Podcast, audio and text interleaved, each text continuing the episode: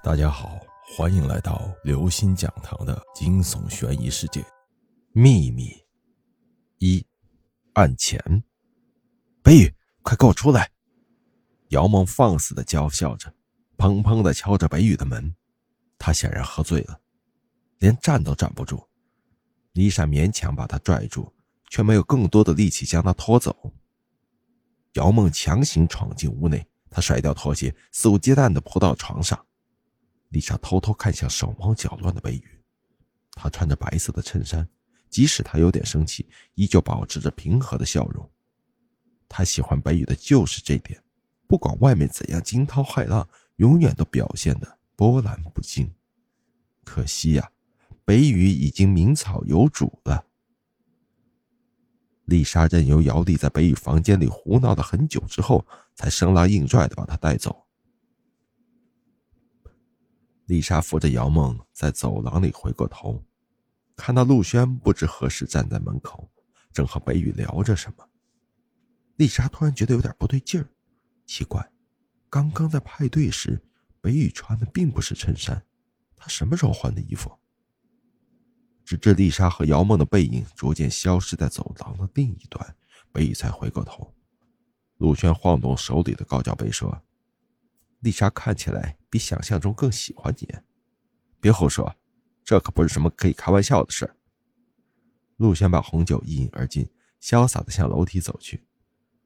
北宇感觉自己的后背出了一身冷汗，他关上了门，然后长长的松了口气。没事的，实在太完美了，自己不管是表情还是语言，都没有破绽。失踪。部长可能失踪了，姚梦着急的说着。昨晚他和我一个房间，早上我起床的时候，发现他根本不在，连被褥都是凉的。众人一听也慌了，可是搜遍整栋别墅后，依然不见齐华的身影。于是大家决定去森林中寻找。他们都是野外求生俱乐部的成员，为了庆祝社团成立三周年。作为部长的齐华把大家都拉到这里举办派对，为了追求野外求生的真实感，他还特意挑选了偏僻的森林别墅，结果反而作茧自缚。陆轩焦急地啃着手指甲，不祥的预感越来越浓厚。终于在看到齐花赤裸的尸体时，焦虑达到了顶峰。在姚梦一阵阵的呕吐声中，丽莎忍不住惨叫起来。北雨落在了最后。他似乎还没有看到齐华。陆轩紧走上几步，挡住了他的眼睛。我们赶紧报警吧。在短暂的冷静后，丽莎建议道。陆轩拿起手机，屏幕上的信号是空白的。你们忘了吗？部长找的这个地方很偏僻，要怎么报警？而且我担心，我们的车胎可能已经被扎破了。陆轩转身又看向齐华的尸体，齐华的身体赤裸。衣服被扔到了一旁，他垂着脑袋，就像一尊被抛弃的白玉雕像。这是强奸未遂。那么凶手不可能是丽莎、姚梦这两个女孩子，更不要说齐华的男朋友北宇了。但是反过来想，也有可能是凶手故意伪装成这样的。我们最好不要移动他，这可是犯罪现场，还是把他留给法医比较好。只是在联系警察之前，我们要注意安全。陆轩说着：“凶手很有可能还留在森林里，我们每个人都有可能成为他的猎物。是变态杀人狂，那我们赶紧回别墅吧。”丽莎的这次提议被全票通过。北宇跟在大家身后，他似乎沉溺在悲伤的最深处。北宇，你还好吧？陆轩放缓了脚步，关切的问道。在北宇的计划里。陆轩既是最棘手的障碍，又是最佳的帮手。刑警队队长之子，这样的身份足够让警方信赖。只要能让他相信森林中有第五个人的存在，就有可能平安度过这场危机。所以北宇才绞尽脑汁伪装了现场，制造出变态杀手的假象。但是，事情有这么顺利吗？现在我即便说好，也没办法让你相信吧。是啊，我能理解你的痛苦。陆轩轻松的话语让北宇有种复杂的愤怒感。像是没感受到这份排斥。陆轩轻声的说道：“安静的听我说，我知道根本就没有什么第五个人。”果真被识破了。刚才是为了麻痹真正的凶手，我才这么说的。感觉到陆轩的窥视，这份压力几乎让北宇下意识的想要逃跑。索性他猛地一咬舌尖，装作一脸诧异：“究竟是怎么回事？”陆轩悠然的看着北宇说：“怎么回事？你应该最清楚吧，北宇。”三，搜查。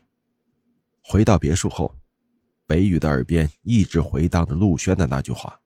毒蛇似乎就缠绕在他的脖子上，吐着信子。在这样的心境下，北宇跟着大家来到了车库。他当然清楚，轮胎都被扎破了，因为那天晚上他连备胎都没有放过。没关系，就算森林里隐藏着凶手，也只是一个人。陆轩努力稳定住大家的情绪。那我们现在应该做什么？北宇问道。我要搜查房间，确保大家没有嫌疑。这样，等警察来了之后，我也有足够的把握说服他们，尽快把大家的嫌疑撇开，去寻找真正的凶手。大家不会介意吧？怎么可能不介意？北宇在第一时间就想到了那天晚上穿着的黑色兜帽。丽莎和姚梦站在门口，看着陆轩在北宇的房间里搜查。与其说他是在搜查，倒不如说是在寻找能够定罪的证据。看过犯罪现场后，陆轩就有种强烈的预感，凶手就是同伴。紧接着，他就想到是北宇。那天晚上，只有北宇没有喝醉，但毫无痕迹的杀人是不可能的。他一定把凶器藏在了哪里？陆轩反复翻看着北宇的衣物，就连齐华送给他的礼物都没有放过。最后，陆轩来到北宇身旁说：“两天前，我见过你们吵架。”告诉我你们在吵什么？北宇默默的从背包里拿出一本笔记。陆轩学过如何比较笔记，他确定这是齐华亲手所写，在娟秀的字里行间中透露着无穷的黑暗色彩。一页纸从笔记里飘落在地上，上面的字迹力透纸背，错综疯狂的勾勒着重复的话：“我想死，我想死。”在记忆中肆意过活的齐华。真的有这样的一面吗？在场的四人都陷入了漫长的沉默，只能徒步去森林外面寻找其他的帮助了。这附近可没有其他的游客。陆轩放下笔记，低声说道：“不过在这之前，我们最好还是先把齐华的尸体搬回来。”窗外耀眼的闪电劈开了大半片天空，黑压压的乌云不知道什么时候凝聚在了一起。雨滴一下一下的打在了玻璃上。北宇，刚才是我的情绪不对，你和丽莎留在这里，我和姚梦去搬回尸体。北宇本想和他们一起去的，却被拒绝了。说起来，他好像从头到尾都没有见过尸体，这份区别对待的温柔真是充满了窒息感。他们离开后，北宇对丽莎说：“我去洗个澡。”丽莎痴痴的望着北宇进入的浴室，窗外。滂沱的雨幕遮掩了整个天空。各位听众朋友，本期节目到此结束。如果您喜欢，请关注、订阅、点赞、转发四连击，谢谢您的支持。我们下期再见。